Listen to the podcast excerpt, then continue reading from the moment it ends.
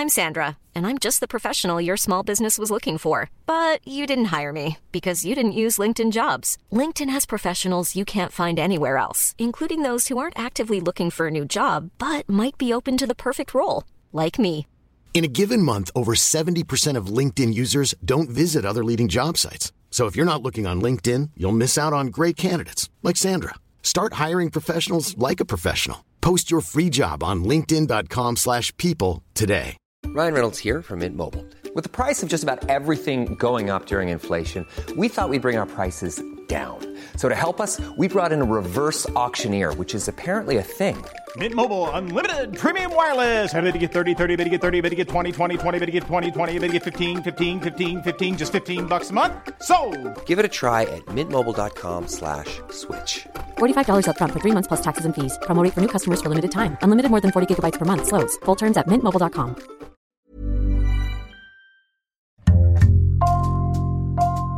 Bonjour, c'est Jules Lavie pour Code Source, le podcast d'actualité du Parisien.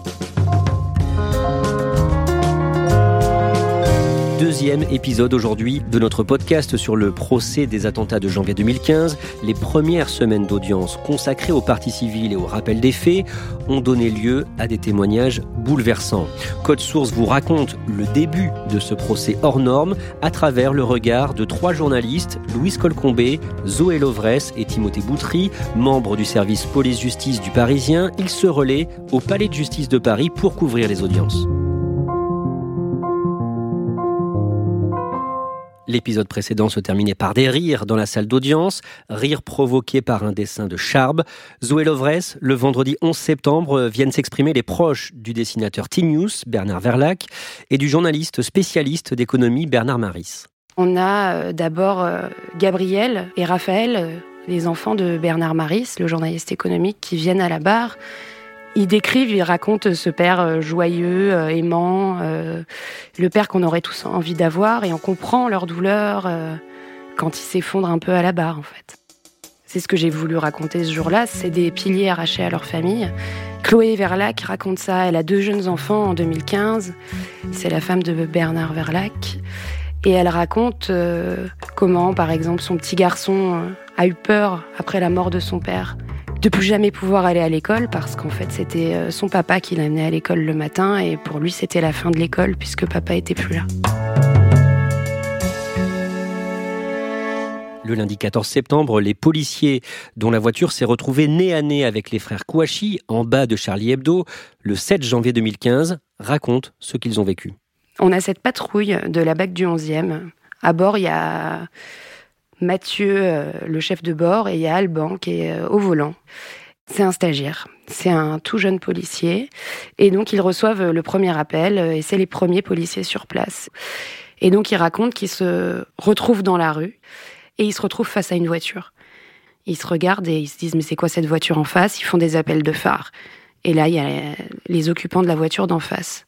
Ils ouvrent les portières, ils posent le pied par terre et ils sont armés. Et là, les deux flics, ils racontent, c'est eux. Je me rappelle euh, comme si c'était hier. euh, Et ils voient les Kouachi brandir leur euh, Kalachnikov et leur tirer dessus. Le bruit, le feu sort de l'arme. On se couche dans la voiture. Je suis au volant. Je suis couché. Je choisis de passer la marche arrière. Il faut qu'on sorte de, de cette rue. euh, Ils sont tête contre tête euh, au-dessus du frein à main. Il n'y a que le bloc moteur finalement qui les empêche d'être touchés par des balles. Le bruit est assourdissant dans, dans la voiture. euh, Le pare-brise euh, est en train de péter de partout. Il faut bouger, il faut bouger, et puis il faut aussi se défendre. On a des policiers dans, une petite voiture avec des armes de poing et des armes lourdes en face. C'est presque David contre Goliath finalement. On est tous blessés, soit par des éclats de verre, soit par des, des acouphènes dus au bruit dans la voiture. Donc euh, le chef de bord, euh, Mathieu, raconte que bah, il arrive à finalement à sortir son arme, mais il peut pas tirer par la fenêtre parce qu'il serait à découvert. Donc euh, bon bah il tire à travers son pare-brise sur les Kouachi. Ça permet de baisser la cadence des tirs de Kalachnikov, pendant que Alban, lui, il parvient finalement à reprendre ses esprits et à embrayer, à passer euh, la marche arrière, à enfoncer l'embrayage et à faire une marche arrière à l'aveugle pour se tirer de ce piège en fait. C'est miraculeux d'être sorti de cette voiture, euh, ni plus ni moins. Il y avait euh, une bonne étoile, je pense, au-dessus de nous trois. Le mercredi 16 septembre, Louis Colcombé viennent témoigner les deux gendarmes qui sont arrivés euh, en premier à l'imprimerie de Damartin en en Seine-et-Marne, imprimerie où s'étaient retranchés les frères Kouachi. C'était le 9 janvier 2015 et les deux gendarmes s'en souviennent comme si c'était hier.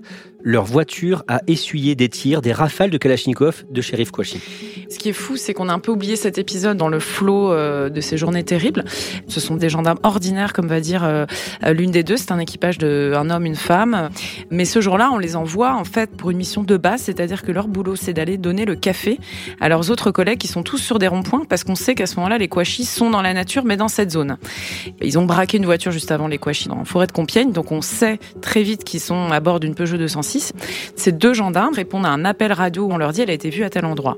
Donc ils s'y rendent et euh, ils arrivent très vite.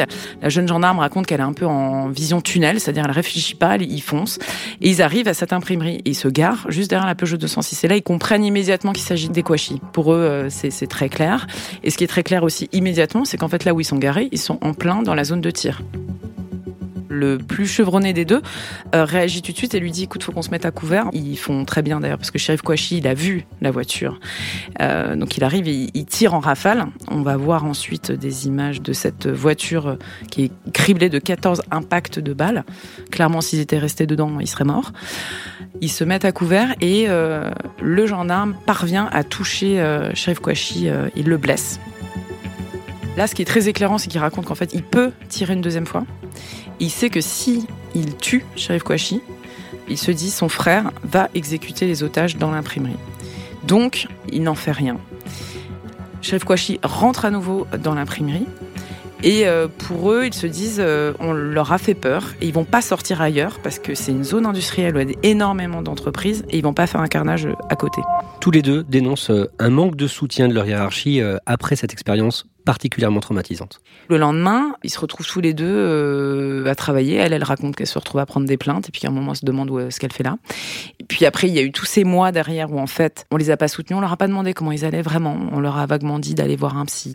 Cette gendarme, elle raconte que elle, elle a craqué en fait en service, mais elle l'a caché et elle ne voulait absolument pas que sa hiérarchie sache qu'elle allait mal parce qu'elle avait peur de se retrouver étiquetée euh, faible psychologiquement. C'est le genre de dossier qu'on traîne comme un boulet qui vous empêche de bouger euh, et d'évoluer. Son collègue, euh, qui a évité quand même un carnage, faut le dire, il a été décoré, mais il a dû demander à ce que sa collègue soit aussi décorée par la gendarmerie. Ils ont dit qu'ils se sentaient abandonnés, qu'il y avait vraiment eu un manque de suivi et un manque de psychologie de la hiérarchie euh, derrière ces événements. Ce jour-là, j'étais euh, en train de discuter avec mon collaborateur. On attendait un fournisseur et on a sonné à la porte. Timothée Boutry, le patron de l'imprimerie Michel Catalano, va raconter le huis clos dans l'entreprise avec les frères Kouachi pendant plusieurs heures. Il a fait croire aux terroristes qu'il était seul, alors qu'un salarié, un jeune graphiste de 26 ans à ce moment-là, était caché dans un placard sous un évier. C'est ce qui va être presque le plus marquant dans le témoignage de Michel Catalano, qui va faire preuve d'un sang-froid incroyable. j'ai vu effectivement un lance-roquette et puis une euh, Kalachnikov. Et sur le... Il va être avec les Kouachi, il va leur parler, il va leur faire un café. Et alors qu'il sait qu'il y a son graphiste qui s'appelle Lilian, qu'il a prévenu, euh, parce que dès qu'il a vu que c'était les frères Kouachi, il a compris, il lui a dit euh, Tu vas te cacher. Et en fait, je lui explique que son unique but à ce moment-là, c'est de préserver Lilian et qu'il n'aura que ça en tête. Tout faire en sorte pour qu'il ne sache pas qu'il est là et qu'il ne le découvre pas. Et Lilian témoigne à son tour. Qu'est-ce qu'il dit? Lilian s'est réfugié sous l'évier, dans la, cuisine de l'imprimerie. On a vu les, les, photos. On se demande comment un homme peut rentrer là. Il est resté 8 heures à l'intérieur, roc-roquevillé, sans bouger avec cette angoisse euh, absolue que la porte puisse s'ouvrir, qu'il puisse être découvert et qu'il puisse être euh, exécuté, évidemment. Il raconte qu'il y avait plus de sang dans ses jambes, plus de sang dans ses bras, qu'il pouvait, au moment où, l'assaut est donné, il dit non mais moi je ne peux pas sortir, je ne pourrais pas sauter par la fenêtre. Est-ce que vous pouvez sortir par la fenêtre Non, je ne peux pas, je ne pourrais pas marcher. On est avec lui. On sent qu'il est ému, parle plutôt d'une petite voix. Et donc il va raconter cette, scène incroyable, celle qui l'a le plus marqué, c'est que l'un des frères Kouachi, sans doute Saïd, rentre dans la cuisine pour se servir un verre d'eau, et d'abord il ouvre de plusieurs placards, mais pas le sien. Et il ouvre euh, le robinet, et en fait Lilian est en dessous, et il sent l'eau qui coule dans son dos. Le terroriste est à quelques centimètres de lui. Évidemment, il, est en apnée, et par chance pour lui, euh, il ne découvrira pas sa cachette.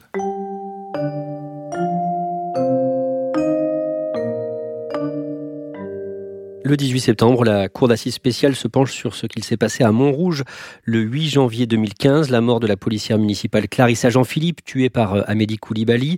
Louise Colcombé, un employé du service propreté de la ville, chef de service, raconte comment il s'est battu avec le terroriste. C'est euh, Laurent, un quarantenaire, qui euh, travaille à ce moment-là à la voirie, parce qu'en fait, ce matin-là, il a appelé pour un accident de voiture, un banal accrochage hein, sur lequel a été appelé Clarissa et l'un de ses collègues.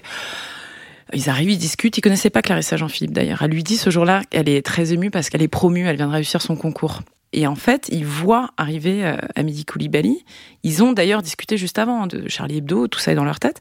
Et ils voient ce type baraqué, euh, grand, avec son blouson là, qui met à l'épaule sa, sa Kalachnikov et qui, et qui tire. Et en fait, il a un moment de déni, en fait, il est dans l'incrédulité et lui tape sur l'épaule, lui dit mais enfin, ça va pas te faire des blagues comme ça avec ce qui s'est passé hier. Il dit ça à Amélie Koulibaly. Il, il dit ça à Amélie Koulibaly, c'est complètement surréaliste. Hein. Et en fait, il tourne la tête un quart de seconde, il comprend, il voit son collègue blessé à la carotide, il voit Clarissa Jean-Philippe qui gît au sol, et là, il comprend. Il se dit ok, le prochain, c'est moi. Si je fais demi-tour, il va m'abattre. Donc ouais, j'ai pas le choix, faut que je la grippe. Il a rien. Et là, il raconte qu'il se jette dans un corps à corps avec euh, Koulibaly, qui est euh, un type athlétique, euh, impressionnant. Lui, il n'est pas très épais, donc il s'agrippe. Il raconte qu'il tape contre un grillage, un capot de voiture. Il roule par terre un moment, et donc il, tombe à genoux un moment. Et en fait, il s'agrippe des deux mains à la Kalachnikov de Koulibaly pour ne pas qu'il tire. Koulibaly finit par s'énerver parce qu'il voit qu'il n'arrive pas à s'en défaire. Il a cette phrase terrible. Il lui dit Ah, tu veux jouer? Bah, tu vas crever. Et donc là, il prend euh, une arme de poing dans son autre poche et euh, il lui assène un coup de crosse sur la tête, pensant le, mettre KO. Mais euh, Laurent, il raconte que bah il, tombe pas dans les pommes et Koulibaly veut lui tirer en fait dans la tête. Il a cette obsession. Pourtant, il est à bout portant. Il dit bon voilà, je suis vaincu. bon, il va m'achever quoi. Bah Koulibaly, il tire pas. Il range ses affaires, il s'en va. On apprendra en réalité après que Koulibaly, il a pas eu de pitié. Hein. C'est juste que son arme euh, s'était euh, enrayée. Est-ce qu'on sait ce qu'Amélie Koulibaly faisait à Montrouge ce jour-là? Alors on présume qu'Amélie Koulibaly en réalité voulait sans doute s'attaquer à une école juive hein, à 200 mètres du lieu où Clarissa Jean-Philippe est morte. Il ne pouvait pas deviner que ce matin-là, il y aurait une présence policière, puisqu'on ne peut pas prévoir cet accident de la route. Il a aussi préparé une moto qui est dans une rue adjacente, dont il a fait retirer le traceur euh, juste avant. Ça rappelle évidemment Mohamed Merah, l'attaque euh, à l'école juive de Toulouse. C'est l'hypothèse privilégiée. Elle n'a pas été étayée, mais on, on pense que c'était sa cible véritable. Le début de la quatrième semaine du procès est consacré à la prise d'otage sanglante de l'hypercachère de la porte de Vincennes à Paris. Les images de vidéosurveillance sont projetées. Elles permettent de reconstituer précisément ce huis clos de 4 heures et 4 minutes. Koulibaly entre dans le magasin à 13h06 et en moins d'un quart d'heure, il va faire quatre morts. Le jeune employé Johan Cohen, le premier touché, il va agoniser longtemps sous les yeux des otages. Trois clients, Philippe Braham, Michel Saada et Yoav Attab, ce jeune Tunisien qui tente de lui arracher sa Kalachnikov. Louise Colcombé et les survivants se succèdent à la barre. Une poignée d'entre eux avaient pu s'enfuir dès les premières minutes, d'autres se sont cachés au sous-sol, dans la chambre froide, débranchée pour faire moins de bruit. Que racontent ces témoins Ils racontent qu'ils sont là à attendre la mort dans le noir, avec un bébé euh, de 11 mois dans les bras de son père, avec les surgelés qui décongèlent et l'eau qui leur coule euh, dans les pieds, à guetter le moindre bruit, à faire le moins de bruit possible. Ça, c'est leur obsession. Pendant 4 heures, ils vont essayer de, de faire jouer un enfant dans le noir, sans rien, pour éviter qu'il pleure. À un moment, ils lui tendent des clés, les clés tombent au sol, ils se disent, ça y est, on est fichu. Ils lui donnent des bouts de papier, ils essaient de lui sourire. C'est un enfer, mais eux, ils ont le contact avec l'extérieur parce qu'ils ont leur portable. Donc eux, ils vont pouvoir discuter un petit peu avec les forces de l'ordre. Il y a aussi les témoignages des otages qui sont restés prisonniers au niveau du magasin avec le tueur. Les otages, ils supportent la logorée d'Amélie Koulibaly qui justifie ses actes, euh, qui leur tient des propos antisémites absolument euh, horribles. Tous les récits étaient euh, denses, émouvants, précis, poignants. Ils ont tous eu cette idée fixe qu'ils allaient mourir. Louise Colcombé, le même jour, celui qu'on avait surnommé le héros de l'hypercachère, Lassana Batili, vient à la barre. Il avait aidé les otages à se cacher dans la chambre froide avant de s'enfuir par le mont charge. Qu'est-ce qui vous frappe dans ce témoignage? Déjà, c'est une bouffée d'air frais quand il arrive. Ça fait du bien après ce qu'on a entendu sur l'hypercachère. Parce que il a un discours très apaisé, très républicain. Lui-même, il est musulman, euh, pratiquant. Il arrive à 15 ans en France. Il parle pas français. Il passe par euh, tout un tas de difficultés. Il passe finalement euh, de CAP. Euh, un jour, un ami lui propose, voilà, lui dit ça embauche. Donc, il est pris à l'essai dans un hypercachère et au vu de son investissement, il obtient son premier CDI. Donc, il est extrêmement heureux. Il à travailler à la porte de, Vincennes. Et là il se prend d'amitié tout de suite pour euh, tous ses collègues, notamment Johan Cohen. Johan Cohen en fait c'est un jeune qui lui ressemble, ils écoutent la même musique, ils aiment euh, le sport, euh, ils bavardent. Et finalement cette amitié là elle était hyper forte. Et ce jour-là il a perdu plus qu'un ami, il dit j'ai perdu un frère. Lassana Batili raconte que Johan Cohen avait peur justement d'une agression. Quand il quittait le magasin le soir, Johan cherchait à cacher sa confession. Oui, il se souvient de deux choses. D'abord qu'il retournait les sacs en plastique de l'hypercachère pour pas qu'on ne voit le logo. Il mettait une capuche euh, sur sa tête pour pas qu'on voit qu'il portait une kippa. Et la Sana se souvient euh, qu'il lui avait posé la question mais pourquoi tu fais ça? Il lui dit écoute je traverse tout Paris pour rentrer chez moi, euh, j'ai peur qu'on m'agresse. Et la Sana lui avait dit mais mais non mais t'inquiète il va rien arriver. Timothée Boutry, les familles des quatre victimes de l'hypercachère se succèdent à la barre le lendemain, le mardi 22 septembre. Ces hommes et ces femmes racontent que leur vie s'est arrêtée ce jour-là. Oui, c'est extrêmement poignant parce que il y a la femme de Philippe Braham qui a raconté, voilà, elle dit je, suis morte ce jour-là. On a le père de Johan Cohen, Eric Cohen, qui a raconté que depuis ce moment-là, il, il y a une part de leur vie qui s'est arrêtée. Alors ils continuent, ils sont courageux, mais on a vraiment vu toucher du doigt l'impact euh, du terrorisme en fait. Comment réagissent les 11 accusés présents à l'audience Pendant toutes ces trois semaines d'audition de partie civile, ils ont été extrêmement silencieux en fait. On n'est pas du tout dans un box euh, rebelle. Voilà, il y, a un grand, grand silence en fait, un grand silence partout dans la salle et dans le box. On rappelle hein, qu'ils clament leur innocence et que leurs rôles respectifs vont être examinés plus tard dans ce procès. Oui, c'est ça. ça a commencé à être abordé dans la quatrième semaine du procès tous disent qu'ils n'avaient absolument pas connaissance des projets d'Amélie Koulibaly et des frères Kouachi, et qui sont totalement euh, en dehors de ces actes terroristes. Le 25 septembre, un ancien chef de service de la DGSI, les renseignements intérieurs, témoigne, mais de façon anonyme. Comment ça se passe concrètement? Il est à distance, c'est de la visioconférence, donc tout ce qu'on voit, c'est euh, une plaque blanche et derrière une ombre, quelqu'un qui parle en bougeant un peu. Et ce membre de la DGSI à l'époque doit expliquer pourquoi les services ont arrêté de surveiller les frères Kouachi six mois avant qu'ils ne passent à l'acte. Il explique que à ce moment-là, ils représentent pas une menace euh, imminente et du coup, ils suspendent la surveillance parce que ils seraient rentrés dans l'illégalité s'ils avaient poursuivi euh, les écoutes, par exemple, euh, de ces hommes-là. À la fin de ce compte-rendu, Zoé Lovresse, il souhaite ajouter quelque chose qui lui tient à cœur il dit euh, je tiens à dire quelque chose. Euh, nous à la DGSI, euh, c'est des collègues, c'est des hommes, c'est des femmes, c'est pas qu'une institution. On n'est pas rentré là-dedans parce qu'on a vu de la lumière. Et en fait, on le sent, sa voix tout d'un coup s'éraille. On sent qu'il devient un peu fébrile, que on sent bien qu'il est, qu'il commence à pleurer en fait, ce monsieur derrière cette plaque blanche.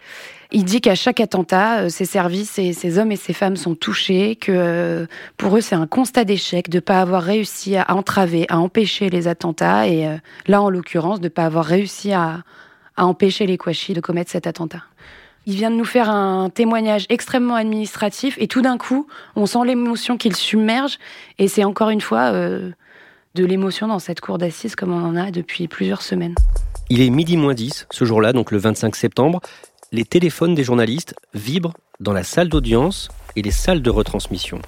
Avec Louise, on est dans une salle de retransmission euh, du procès et euh, on reçoit sur euh, WhatsApp, toutes les deux, sur le groupe de notre service, une info, il y a une, une attaque rue Nicolas Appert, près des anciens locaux de Charlie Hebdo.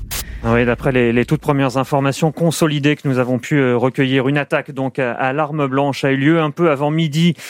et là, tout le monde lâche le témoignage euh, du monsieur de la DGSI et on sort et, euh, et en fait, il y a une suspension d'audience. Évidemment, ce n'est pas une attaque anodine, on est là pile dans le secteur du premier attentat de janvier 2015. C'est un peu la stupeur parce que là, l'audience est quand même très lourde. Ça fait trois semaines qu'on entend des témoignages terribles. Et là, on se dit, ça recommence, quoi. Merci Louise Colcombé, Zoé Lovres, Timothée Boutry. Vos comptes rendus d'audience sont à retrouver chaque jour dans Le Parisien et vous viendrez au micro de Code Source nous raconter la suite de ce procès. Code Source est le podcast d'actualité du Parisien, disponible chaque soir du lundi au vendredi. Cet épisode a été produit par Raphaël Pueyo, Thibault Lambert et Marion Botorel. Réalisation Alexandre Ferreira. Si vous aimez Code Source, n'hésitez pas à laisser des petites étoiles sur votre application de podcast et n'oubliez pas de vous abonner. Vous pouvez aussi nous écrire directement source at leparisien.fr.